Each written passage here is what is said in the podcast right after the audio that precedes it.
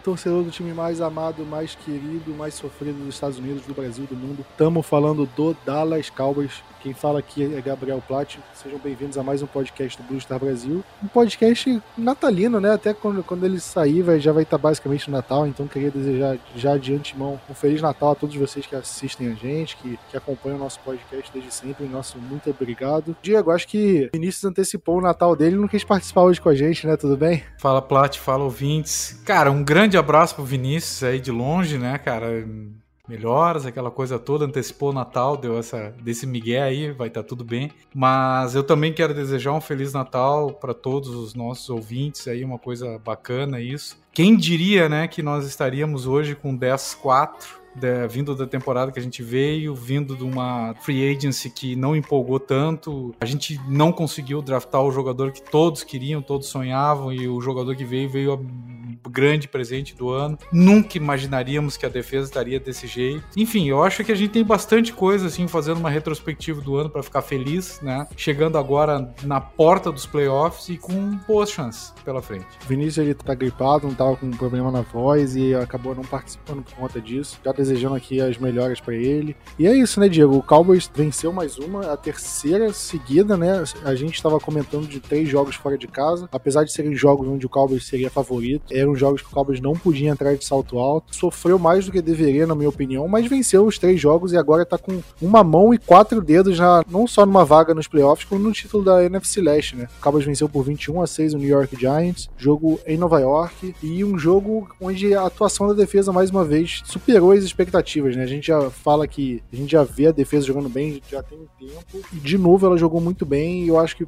na minha opinião, foi o um fator decisivo para o Cowboys ter saído com a vitória nessa partida. Diego, para você a defesa hoje do Cowboys é uma defesa de elite da NFL ou ainda falta alguma coisa para ser? Não, eu, Plat, eu tenho certeza que é uma defesa elite. A gente não tá mais vendo assim, ó, esporádicas partidas com boa participação da defesa. A verdade é que a defesa tem nos garantido no campeonato, inclusive naqueles jogos em que nós perdemos as partidas, a defesa vem fazendo um trabalho excepcional. E eu acho que a diferença dessa defesa para defesas anteriores de Dallas é que o nível de agressividade que o Dan Quinn colo conseguiu colocar tornou que alguns jogadores se tornassem playmakers. A gente tem vários playmakers. A gente tem o Trevor Diggs playmaker. Pode chorar o que eu vou dizer, mas o, o Jordan Lewis está sempre perto da bola e faz boas jogadas.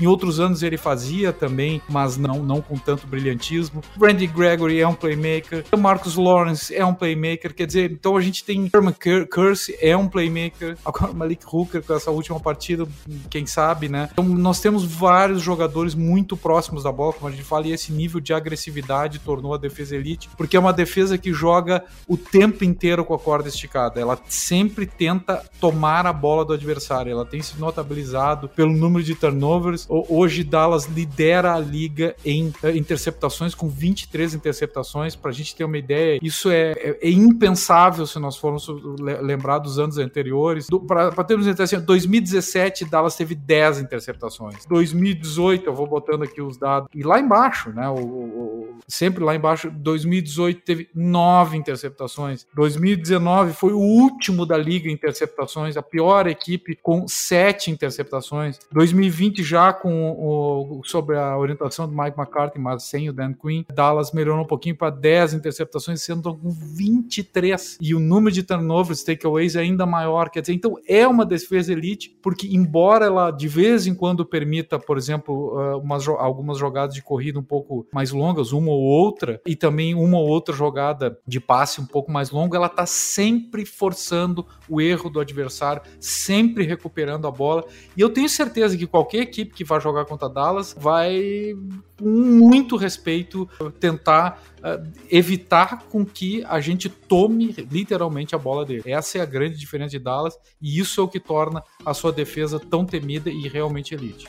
E a gente ainda fala de um jogo que o Micah Parsons não foi tão bem, né? Ele teve aquela, aquele lance onde ele desviou, ele impediu uma recepção do Golladay quase na endzone, no, no, acho que foi no primeiro quarto, não foi? Acho que foi o primeiro quarto. E aí eu já tava esperando, cara, agora o Micah Parsons vai estourar nesse jogo, vai ter aqueles jogos que ele teve na temporada toda, basicamente. E acabou que não aconteceu, né? Né? O Micah Parsons ficou meio tímido nesse jogo, não apareceu tanto, não teve um sec. E, e Plat, eu nem citei o Micah Parsons como um playmaker, ele é um baita de um playmaker, né? Exatamente, é o que eu tô falando. Esse jogo ele foi meio tímido, eu acho que foi o pior jogo dele. Olha que ele nem foi tipo, ah, meu Deus, foi mal. Só não apareceu, eu acho que ele foi tipo, ok, nota, sei lá, 5,5, 6, por aí. O Van Der Esch acho que foi ok no jogo também. Isso mostra que a defesa, ela tem jogadores com potencial de, de decidir uma partida, independente do Micah Parsons, né? Micah Parsons que é um cara que a gente tá garantindo basicamente como o calor defensivo do ano, um dos concorrentes para jogador defensivo do ano, pra você ver a importância dele. E ainda assim é um cara que quando não vai tão bem, a defesa consegue manter o nível. E falando de uma defesa que teve jogadores desfalcados como o Ossa, o Digzu, o Tristan Hill, que estavam entraram na lista de Covid essa semana, ainda assim foi capaz de parar o jogo terrestre. Isso mostra como a defesa tá jogando em alto nível, independente dos jogadores que estão lá. É, acho que aquelas dúvidas que a gente tinha no começo da temporada sobre a defesa vão caindo uma a uma a semana por semana. E eu queria até falar que o, o Anthony Brown tá jogando bem, né, Diego? O Anthony Brown tá jogando muito bem. Não foi o maior dos destaques, né? Mas ele tem sido muito regular. Ele, ele visivelmente é um cornerback que pode não ser um playmaker, não pode ser elite, mas ele é acima da média. E eu queria perguntar para ti, Plati, quanto de efeito o DeMarcus Lawrence deu para no, no, seu retorno? Que muita gente reclamava do valor dele, até se pensava, quem sabe, alguns vociferavam por uma eventual porte, né, na, na, na intertemporada, mas ele vem bem, né? Ele é um cara que muita gente reclama, tipo, ah, como que ganha salário tão grande, sendo que o número de sacks dele não é tão alto. Por exemplo, o TJ Watt tem 17 sacks na temporada e o DeMarcus Lawrence não chega perto disso. Mas você vê o impacto que ele tem no jogo terrestre, ele tem forçando o fumble, criando oportunidades no jogo contra o jogo terrestre, não necessariamente só forçando o sec, né? Aquela primeira interceptação do, do Mike Glennon, né? Ele que desviou a bola que gerou a interceptação e aquilo não conta como um sec ou como um fumble, mas é uma jogada dele, né? Não conta a interceptação na conta dele. Mas você vê como é que é o impacto dele em campo. É realmente muito, é muito acima. O Anthony Brown, né? Eu justamente eu impliquei muito com ele, falei muito no começo, e com razão, né? Quantos jogos a gente perdeu por conta dele? Jogo contra o Tampa Bay Buccaneers, eu acho que ele foi um dos grandes vilões daquele jogo. Contra o Raiders nem se fala. Então, ver ele jogando bem e você vê os times tentando forçar em cima dele de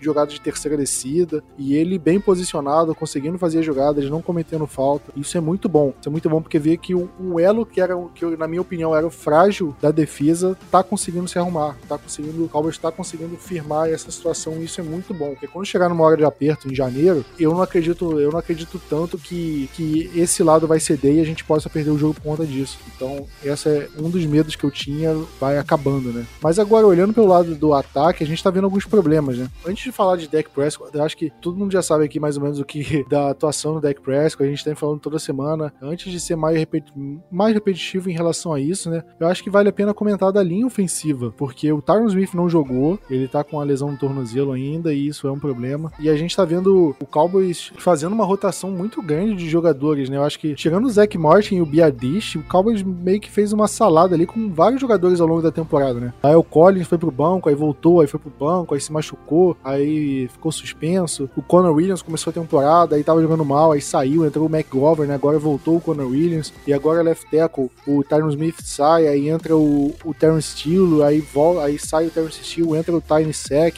É, nesse jogo acho que eles revezaram, né, o Nisek e o Terrence Steele, e até que ponto isso pode contribuir para um jogo ruim da linha ofensiva, né? E a gente critica tanto, por exemplo, o Ezekiel Elliott, o Tony Pollard, que às vezes cai de produção, mas, Diego, será que não é a linha ofensiva que pode estar passando por uns problemas e afetando não só só o jogo como corrido, como o próprio deck, né? Há duas semanas atrás, o alvo era o Kellen Moore. E já foi muitas outras semanas, os, os alvos foram o Ezekiel Elliott, enfim, o jogo corrido. Na semana passada, o nosso alvo foi o Dak Prescott. Até eu creio que o Dak Prescott cresceu nessa partida, embora não tenha feito uma grande partida, mas ele cresceu, protegeu melhor a bola. E eu acho que o alvo dessa semana é a linha ofensiva, porque não tá conseguindo permitir é, muita coisa, embora o Kellen Moore tenha feito os ajustes possíveis, né? Mas é, é, é, visível a nossa dificuldade de, de fazer pontuação e também de garantir uma pontuação maior quando a gente consegue um turnover. Isso na pós-temporada vai ser decisivo se nós não conseguirmos isso. Alguns dados aqui que deixam bem claro que a, que a linha ofensiva não, não, não, não tá conseguindo dar o suporte necessário. Um, que o jogo corrido não está entrando, embora tenha melhorado nesse, nessa partida, onde o Ezekiel Elliott eh, já, já foi um pouquinho melhor, assim como o Tony Pollard, esse melhor aí. Tony Pollard com 70 54 jardas corridas e o Ezekiel Elliott 52, Elliott com 20 jardas recebidas, né, algum até um screen, alguma coisa, e o Tony Pollard 13, mas do ponto de vista de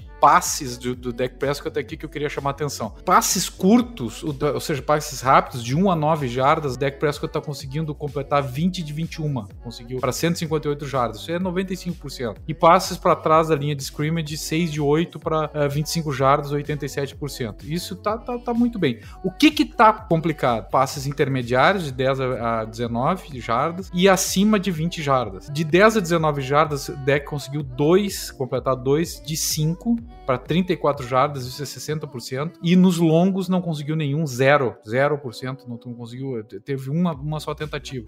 E teve um sec ali, um strip sec complicado em cima dele. E esse número, assim, ah, vamos voltar pro deck. Não, não, não. Eu acho que esse número, aliado ao número de, de corrida baixo também, claro que os jogadores dos nossos running backs ainda não estão na sua melhor, na plenitude física, mas olhando pro deck aqui, se vê que deck não tem tempo para lançar. Os números dele, ele nem tá tentando o passe. Veja, ele tenta 20 passes curtos, 6 passes para trás da linha de scrimmage e somente é, 6 acima de 10 jardas. Então, sequer ele tá tentando, sequer ele tem tempo para isso, né? Ou ele recebe o sec ou ele não completa o passe. E isso é linha ofensiva. Então, somos olhar essa salada da linha ofensiva, é, um nome me chama atenção. É, dois nomes, vou, vou, vou citar. O Coron Williams voltando, eu acho que voltando melhor, menos faltas, aquela coisa toda, menos falta da linha em geral. E, mas o que me chama do ponto de vista negativo é o Léo Collins, que a gente espera muito.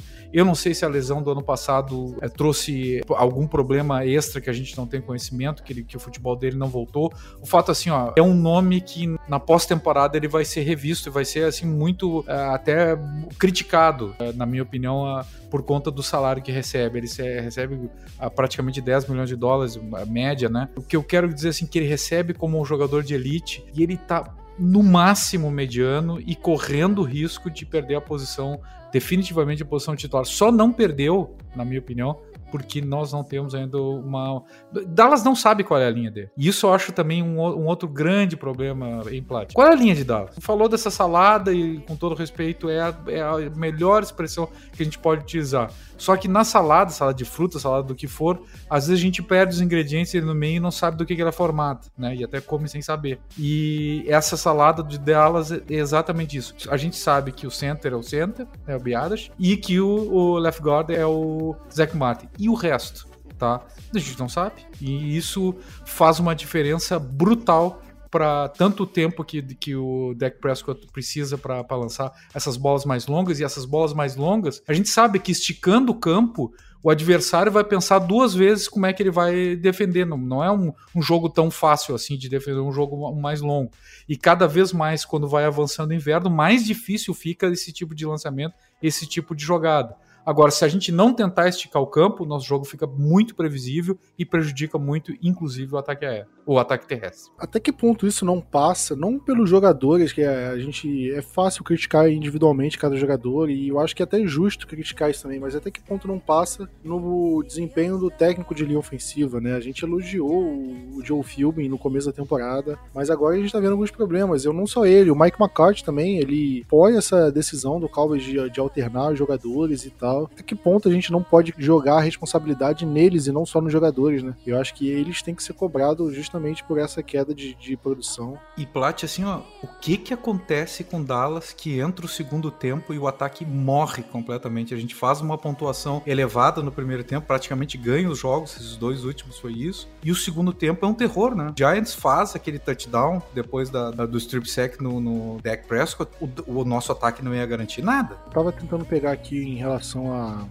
as campanhas que o Cowboys teve no, nesse último jogo. O Cowboys teve, é, não conseguiu é, capitalizar alguns dos turnovers, né? Porque o Cowboys teve quatro turnovers nesse jogo, inclusive acho que é o terceiro jogo seguido que o Cowboys teve quatro turnovers. E aí mostra em relação a, a como é que tá o ataque, é, como é que tá a defesa, desculpa. Mas aí, por exemplo, no primeiro, na, a interceptação que na, no primeiro quarto, o Cowboys converteu em touchdown, touchdown do Zeke. O fumble que o Saquon Barkley teve, o Cowboys é, é, converteu em um field goal, mas foi aquele field goal no estouro do relógio que o Cowboys não conseguiu gerenciar o relógio relógio bem e poderia ter saído com touchdown, saiu com field goal curto. E aí no segundo tempo, teve a outra interceptação do Mike Glennon, né, a pro Malik Hooker. Eu tava em dúvida se era dele ou se era do Trevon Diggs, mas a do Malik Hooker não, não deu em nada, punch. E a outra do Trevon Diggs também terminou em punch. Então você vê como o Cowboys acabou de quatro turnovers ele conseguiu 10 pontos. Não foi tão bom assim esse, essa porcentagem, né?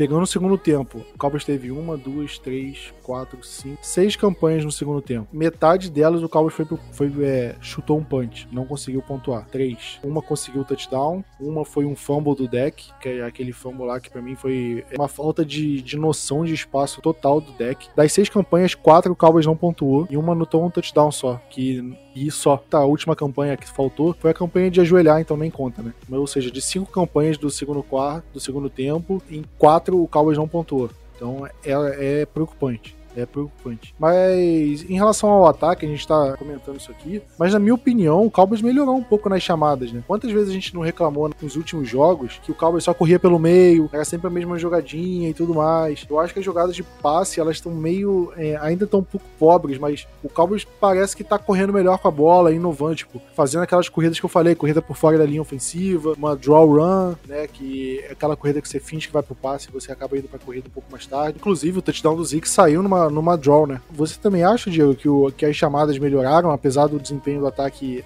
ainda estar tá abaixo do que esperar, do que a gente espera? Eu acho que sim, Plat. Eu acho assim que isso muito se deve a um pouco de melhora da parte física dos dois running backs, né? A, a presença deles, que são jogadores de características bem distintas, mas principalmente o Tony Pollard eh, já recebendo aqueles snaps para poder correr por fora da linha. Ele, é, ele tem mais velocidade hoje que o Zeke para fazer isso. Eu acho que isso tem sido, tem sido importante para o, o Kelly Moore poder dar um leque maior de opções para o ataque e diversificar um pouco mais isso. Eu acho que ele sofreu um pouco o Kelly Moore nos últimos jogos, tanto pela linha defensiva, assim, mas muito pela falta de opções do jogo corrido. A gente até tem que imaginar assim, o quanto ele teve que forçar pelo meio por só ter, por, por os seus, jogadores, não só só terem essa característica, eu acho que eles não têm apenas essa característica, mas na atual condição física, será que eles tinham possibilidade de fazer outro tipo de jogada. Eu até acredito nisso, que neste último jogo ele conseguiu, principalmente com o Tony Pollard e um pouco com o Ezekiel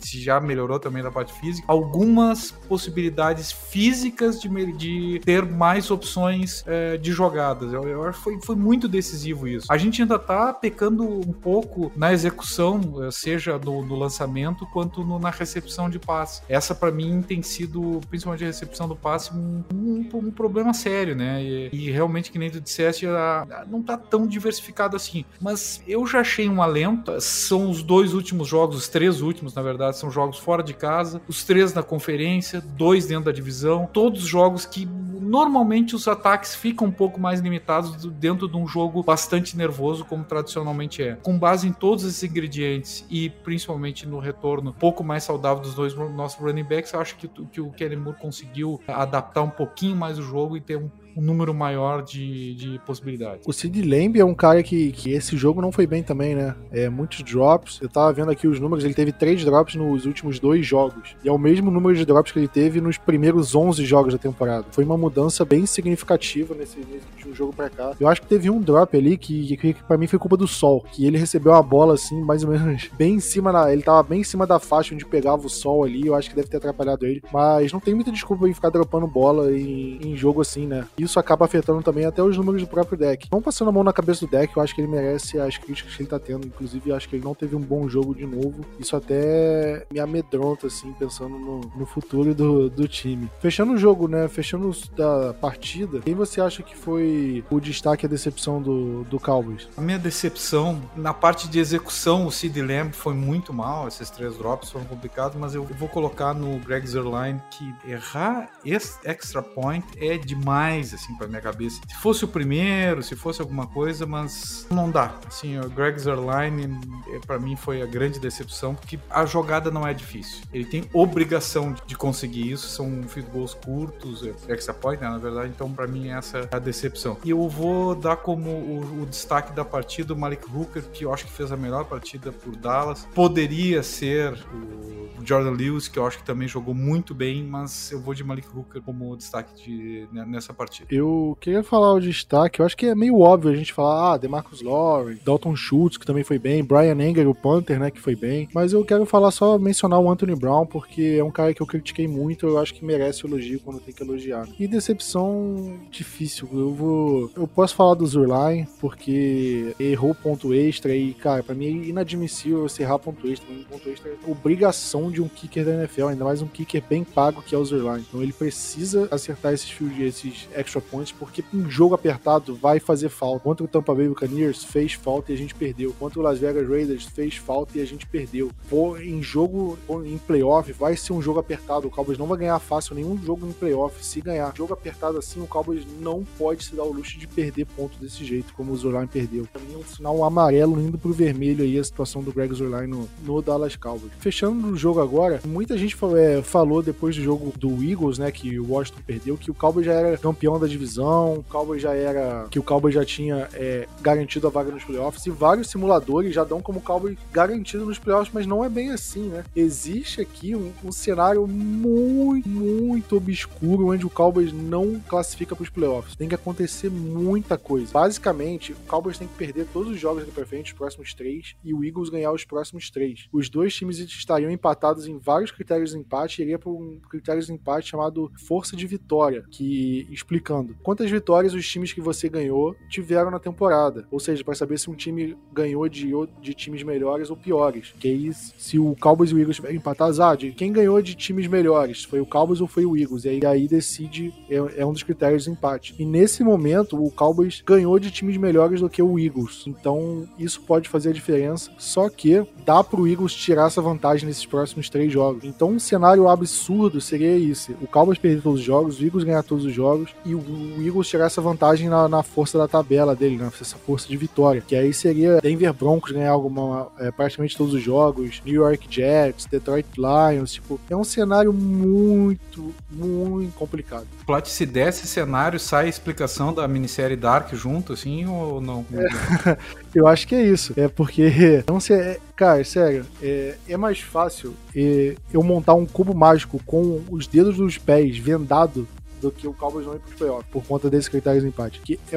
é, é um cenário muito, muito muito improvável. E agora, resumindo, o Cowboys já pode garantir a vaga nos playoffs. Nessa rodada já, acho que não, não precisa nem falar nem no domingo, o Cowboys já pode entrar no jogo já classificado para os playoffs. O Cowboys garante uma vaga nos playoffs. Se o Saints perder ou empatar, já garantido. Independente de qualquer coisa. Se o Saints perder ou empatar, o Cowboys já está classificado. Ou se o Bucks vencer ou empatar, se isso acontecer, o Cowboys está classificado também. Ou se o 49ers perder. Se um desses três resultados acontecer, o Cowboys já garante vaga nos playoffs. Porque aí o Eagles não consegue ultrapassar a gente nesse último critério de desempate aí doido. E agora, o Cowboys ganha a divisão se vencer do Washington, a gente vai falar do jogo ainda, ou se o Eagles perder, ou se um dos dois times empatarem também, ou se a aí entra em relação a esse critério de empate, uma lista de seis times, e esses seis times não, desses seis, pelo menos dois têm que ganhar. Todos, todos têm que ganhar seus jogos, né? E são eles: Vikings, Falcons, Patriots, Jaguars, Raiders, Chargers. Se dois desses seis times ganharem, o Cowboys já tá classificado, independente se venceu o Washington ou não, se o Eagles perdeu ou se o Eagles não perder. Pra você ver, tipo, e o cenário oposto, é o cenário onde o Cowboys não garante nenhum dos dois, seria tudo ao contrário disso, né? Então pra você ver como é que é um cenário bem real. Tá bem encaminhada a divisão e, e essa vaga nos playoffs, né, Diego? Cara, tá, tá, tá encaminhada há horas, né? Eu acho que eu já tinha Dallas como classificado, até escrevi sobre isso e fiquei um pouco surpreso do resultado do, do Eagles aquele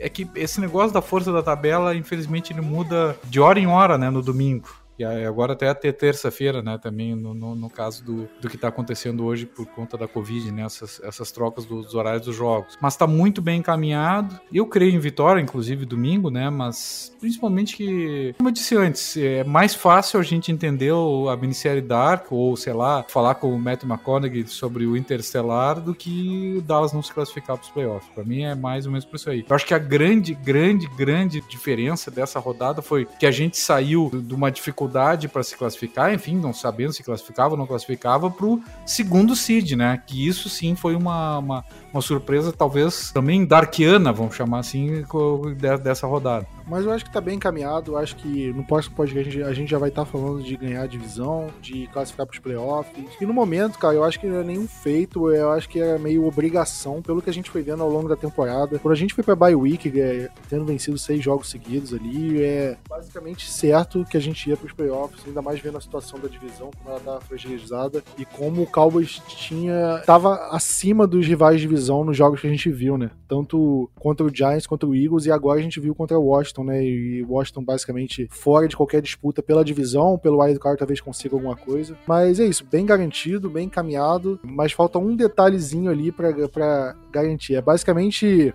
o time tá ganhando o jogo por 4 a 0 do futebol da bola redonda e tá. O juiz deu 5 de acréscimo, a gente tava aos 49 30 e vai bater um tiro de meta. Ou seja, bateu o tiro de meta, o juiz apitar, acabou e, e classificou. É basicamente essa a situação do Cowboys hoje. Eu não, eu não tinha colocado na pauta aqui porque acabou de surgir uma notícia de última hora, né? Que foi em relação aos jogadores eleitos pro Pro Bowl, né? A NFL anunciou agora que, que o, de todos os jogadores que foram pro Pro Bowl e o Cowboys teve cinco jogadores, né? Eu acho que é o terceiro time que mais teve jogadores direitos pro Pro Bowl. E os cinco jogadores são: do ataque, a gente tem o, o Zach Martin e o Tyron Smith. Da defesa, a gente tem o Micah Parsons e o Trevon Diggs. E a gente tem o Panther Brian Enger. Dos cinco jogadores, só o Tyron Smith não foi eleito titular do Pro Bowl. Tyron entrou como reserva, né? Mas foi eleito ao Pro Bowl de qualquer forma. E todos os outros foram eleitos como titular do Pro Bowl. Diego, você gostou dessa lista? Faltou alguém? Alguém não devia ter entrado? O que você achou aí desses cinco jogadores do Cowboys que foram eleitos pro Jogo das Estrelas? Cara, o Tyler Smith foi, foi no nome, né? Por favor,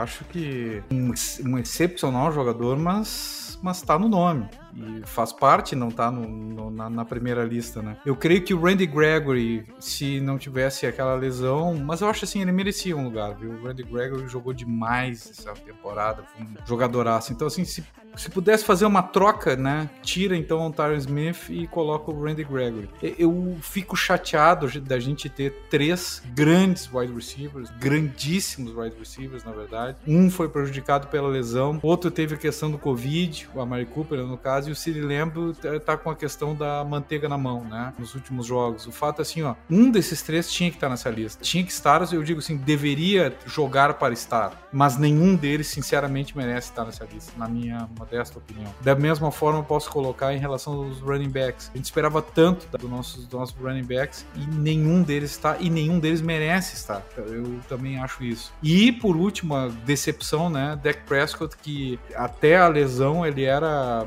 titularíssimo de, de, dessa equipe e não, não, não realmente não, não, não merece estar. Eu colocaria um jogador que realmente foi assim, ó, depreciado, porque não tem grande nome, mas todo mundo vai conhecer ele na free agency é o Dalton Schultz. Esse tá jogando muita bola e merecia o lugar no, no Pro Bowl. Tyro também concorda, acabou indo pelo nome. O Zeke era um dos running backs mais votados pelo público, né? não por especialistas, pelo público, acabou não entrando. Ele é o segundo né, né da NFC em jardas terrestres, mas eu concordo que ele não deveria entrar. Eu acho que ele tá numa temporada abaixo. Eu senti falta do Range Gregory, eu acho que era um que valia a pena entrar. E eu acho que isso dos wide receivers foi o que você falou. Eu acho que ficou muito pulverizado a, a relação de passes para um, passe para outros. E eu acho que, e combinando com é, esse declínio do ataque, prejudicou todo mundo, e inclusive o próprio Dak Prescott, né? O Dak perdeu essa vaga no Pro Bowl por culpa dele e, e, da comissão técnica do ataque ali. Porque pela forma que ele jogou na primeira metade da temporada, era garantido essa vaga no Pro Bowl pra ele, no mínimo, né? Porque muita gente tava botando ele em corrida de All Pro, MVP, inclusive, né? Você lembra, Diego, quando falaram, falaram de deck MVP? E ele tava jogando para isso, né? E agora você vê como é que as coisas mudaram ele nem pro Pro Bowl foi eleito. Isso vê, mostra como o deck caiu de produção. E o Brian Anger foi uma surpresa. Não acho que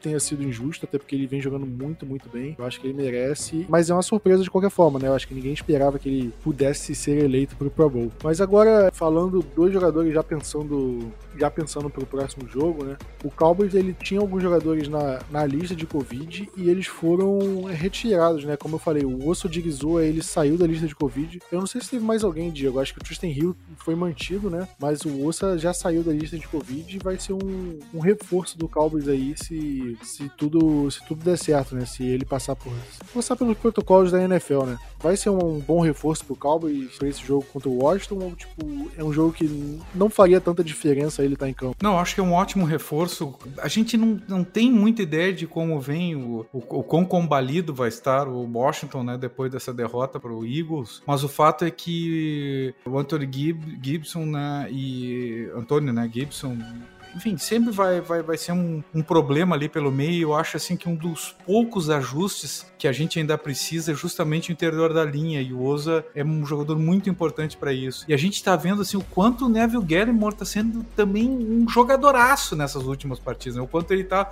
agregando. E mais um ali para ter alguma pressão de interior, né? O Oza consegue dar essa pressão de interior. Eu acho que é bastante importante. Quanto melhor azeitar essa defesa, a gente tá vendo que a defesa que tá nos levando para frente, melhor melhor, né? E tem esse, aquele problema. É, falaste sobre isso, Plat, na outra vez. Qual é um dos cenários ruins, assim, nessas últimas partidas ou em, em, contra times mais fracos do que os nossos? Se o nosso ataque é, não conseguir ficar em campo, né? O tempo suficiente para fazer a defesa descansar. Então, quanto mais a gente puder ter jogadores de defesa é, para fazer a rotação de jogadores de defesa melhores, né? Melhor ainda. E o Oza é um jogador que vai precisar se recuperar fisicamente, já que é, essa parada do Covid é sempre ruim, né? Perde um pouco da tonacidade, o tônus físico. É melhor que esse tônus físico se recupere jogando, né? Do que só em musculação e coisas do gênero. Tava vendo aqui, o, o Tristan Hill continua na lista de Covid, ele ainda não saiu. É o único jogador na lista de Covid, mas o Cowboys tem alguns técnicos, né? Inclusive o Arden Durden, que foi técnico de linha defensiva, foi entrou na lista de Covid. Então, esse surto de Covid que a NFL tá tendo no Cowboys é basicamente afetou só o só a comissão técnica, né? Na defesa teve esses dois jogadores. E teve o Cedric Wilson, que ele entrou e saiu na lista de Covid na mesma semana, né? Acho que foi o jogador mais rápido a sair da lista de Covid na NFL. E possivelmente está vacinado, né? Então é melhor essa situação do para a volta do jogador. E,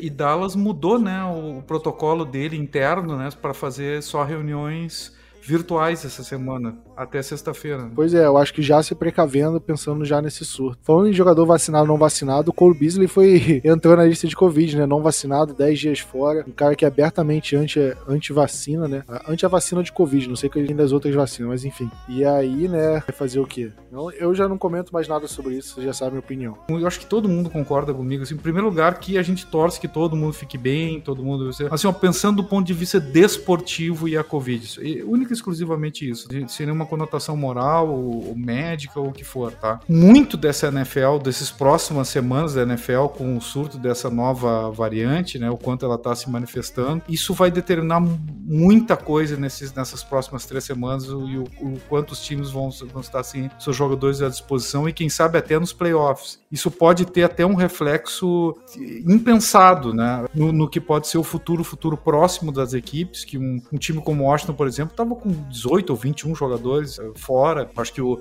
o Cleveland Browns também estava com muitos jogadores fora. E daqui a um pouco um surto desses que é, acaba sendo inevitável, né? O contato é, entre as pessoas é inevitável nos jogos. E isso pode ser um fator, assim como as lesões, um fator determinante para o, o restante da temporada. Eu tava abrindo aqui a lista da, do Injury Report, né? E, e o Cowboys teve algumas mudanças em relação ao Injury Report. O, o Tyron Smith não participou do treino, foi o único jogador do Cowboys que não treinou nessa quarta-feira. Além dele, a gente teve três jogadores treinando de forma limitada: DeMarcus Lawrence, Tony Pollard e Corey Clement. E eu acho que nada, eu acho que isso não indica que eles possam perder o jogo. Acho que é mais um, um tratamento meio de precaução para eles. E eles listaram o Zeke com uma lesão no joelho, mas o Zeke treinou sem limitações nenhuma, então vai pro jogo. Acho que nada indica que ele possa, não possa ir pro jogo. E mais do lado de Washington, né? Apesar de terem muitos jogadores que com problemas de lesão, tipo Landon Collins não treinou, Antônio Gibson não treinou, até porque jogaram na terça-feira, né? Eles têm uma semana curta para eles. E além de tudo, né, eles estão sofrendo um surto de Covid muito grande, tem muitos jogadores na lista de Covid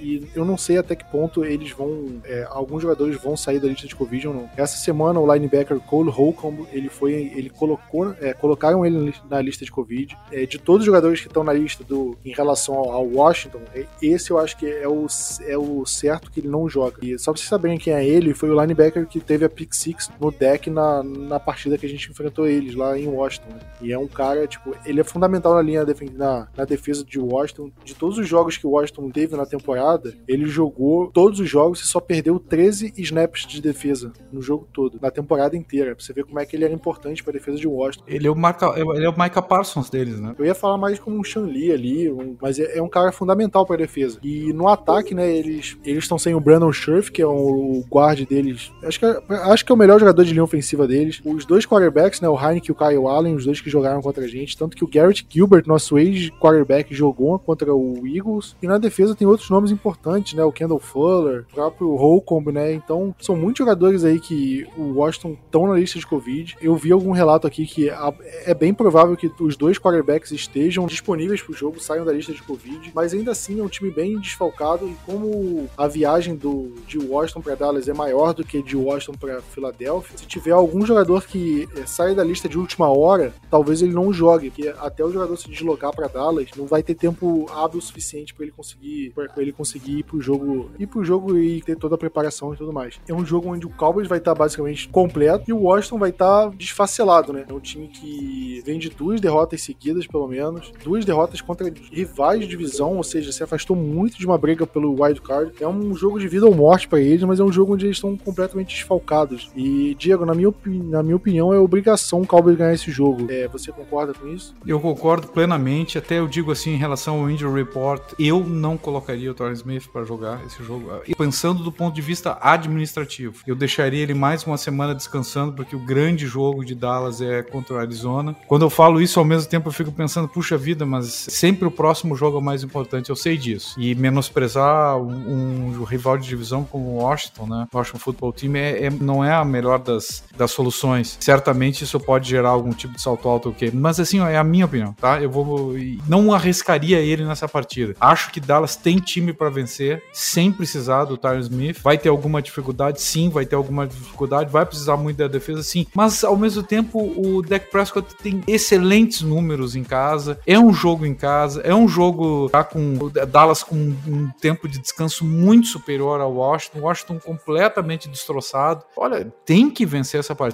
Eu não, não quero que convença como é, nesses últimos jogos. Não é, não é isso que eu quero. Eu quero que ocorra como ocorreu, por exemplo, do jogo de Washington para o jogo do Giants, é uma melhora, como a gente conversou no início do, desse podcast, com a linha ofensiva um pouquinho melhor, menos faltas, já um pouquinho mais entrosado, com alguma definição, Dak Prescott com um pouquinho mais de tempo, com um pass rating melhor, e como ele aconteceu nesse jogo, protegendo melhor a bola, os nossos running backs já com um pouquinho melhor da parte física, então assim, um pouquinho, um pouquinho, um pouquinho melhor. E a gente nem falou esses dias aí no, nos assinantes ali, eu perguntei do Blake Jarwin e o Blake Jarwin, quem sabe na próxima semana já começa a treinar, né? Já esteja mais próximo. Seu retorno, ele não vai melhorar o jogo de bloqueio, mas ele vai ser mais uma arma ofensiva pro passe. Então é isso, assim, ó, o ataque precisa ir dando passos para frente, né? Melhorando um pouquinho de rodada a rodada. E nada melhor do que pegar um adversário que, que embora seja um adversário que a gente que mereça o maior respeito possível nosso, tá? Enfim, é um, um, um rival de divisão é, histórico, mas que tá caindo pela tabela. Pois é, né? Eu acho que já até antecipa um dos tópicos que eu coloquei aqui, que os times se enfrentaram tem pouco tempo, né? Foi na semana retrasada, né? Na última semana o Cowboys enfrentou o Giants e na semana anterior enfrentou o Washington. Então um período muito curto entre um jogo e outro, né? São duas semanas só. E esse lance do ataque eu acho que é realmente uma das coisas que o Cowboys precisa mudar de um jogo pro outro. Que a gente viu o deck. Eu acho que foi o pior jogo do deck ali, foi nesse jogo contra o Washington. E eu acho que isso de fato precisa mudar pro jogo em casa. E eu acho que a adição do Tony Pollard pode ajudar muito o Dak Prescott, né? Porque a gente vê como é que o Pollard tá correndo bem. O Pollard ele consegue dar um,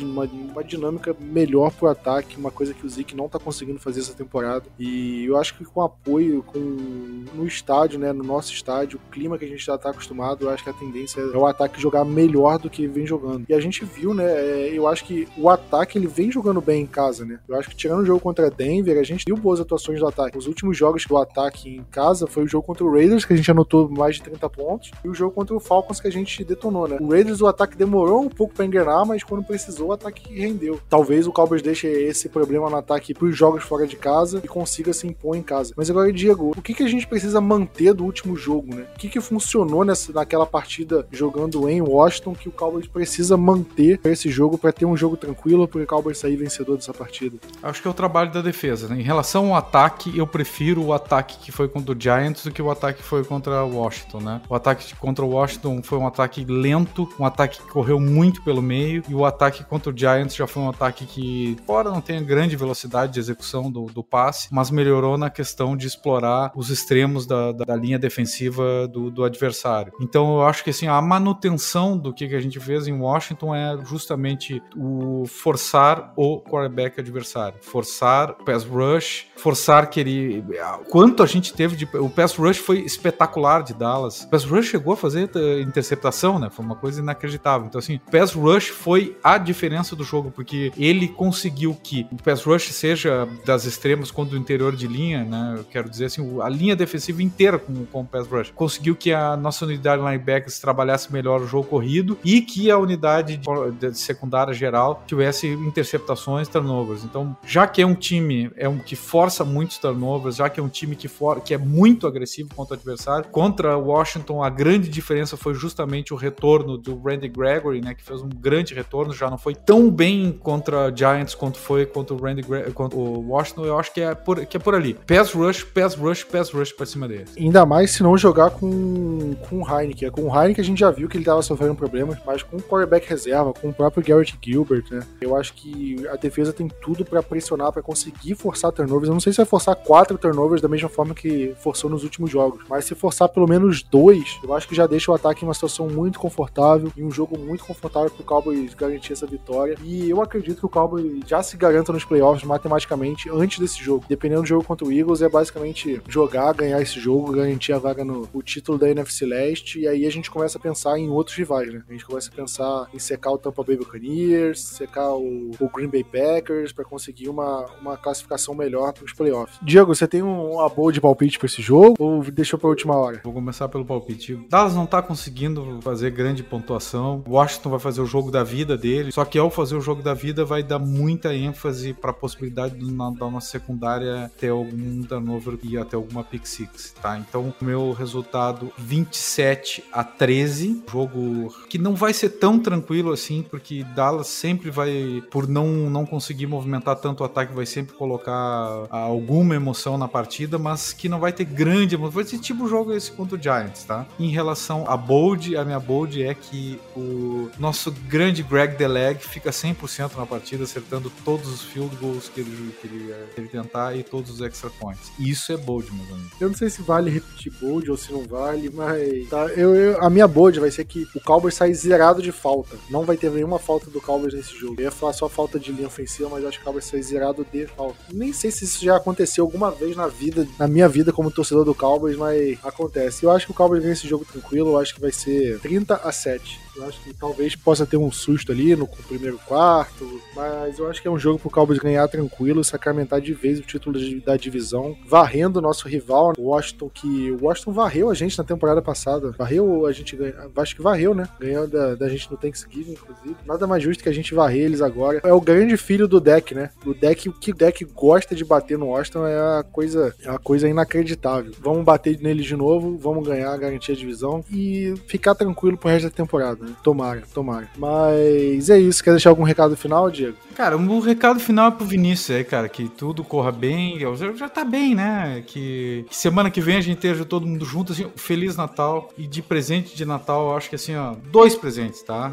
Que todo mundo seja assim feliz, tenha todas as suas famílias bem, aquela coisa toda, saúde para todo mundo e que o nosso ataque comece a andar melhor e se recupere bem. Eu queria deixar a recomendação, eu assisti essa semana, semana passada assisti o filme do Homem-Aranha e tá muito bom, inclusive recomendo, recomendo verem. Diego, você que viu, não sei se você viu o filme do o filme do Venom com seus filhos aí, eu não vi, mas tem alguma relação com Homem-Aranha e eu acabei perdendo esse elo, mas de qualquer forma, quem não assistiu assiste. Esse lance do Venom não é spoiler, podem ficar tranquilo em relação a isso. Uma coisa que não é spoiler, não perca o filme do Homem-Aranha. Eu fui assistir ontem, que, cara, o filme é espetacular, né? Uma coisa inacreditável. Mas tem gente que acha que só de você falar se é bom ou ruim já é meio que um spoiler, porque ela já vai pro filme com uma expectativa diferente, sabe? Então, então vamos dizer, é ótimo o filme, tá? É ótimo o filme. Eu, eu, eu não sou lá muito de grandes filmes de herói e tal. Esse filme é muito bom. Muito bom mesmo. Muito bom. Eu, eu adorei. Eu, eu assisti mais